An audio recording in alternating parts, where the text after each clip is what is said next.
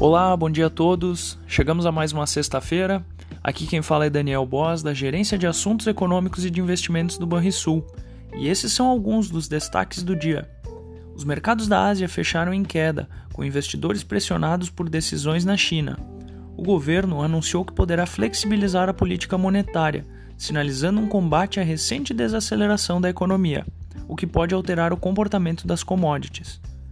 Os investidores ficaram na expectativa com a revisão da política monetária por parte do Banco Central Europeu, que vai trabalhar com meta de inflação de 2%, mas de forma diferente, pois utiliza uma média. A presidente da autoridade disse que a política monetária não pode lidar com flutuações de curto prazo e que o ambiente é de juros baixos, e houve unanimidade nesta decisão.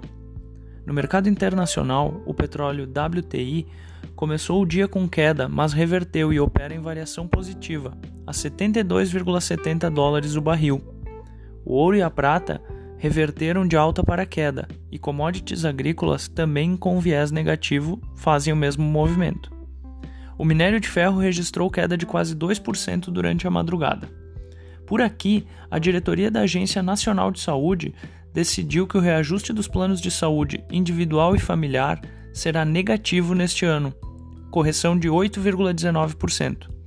O percentual que compreende o período de maio de 21 a abril de 22 foi aprovado nesta quinta-feira. A agência FIT declarou que com a perda de confiança o Brasil pode ter fuga de capital, enquanto pesquisas continuam mostrando a queda de aprovação com relação ao presidente da República. Vamos ao fechamento o dólar fechou a quinta aos R$ 5,25, alta de 0,29%. O Ibovespa fechou aos 125.428 pontos, queda de 1,25%. Já o S&P 500 fechou aos 4.321 pontos, queda de 0,86%.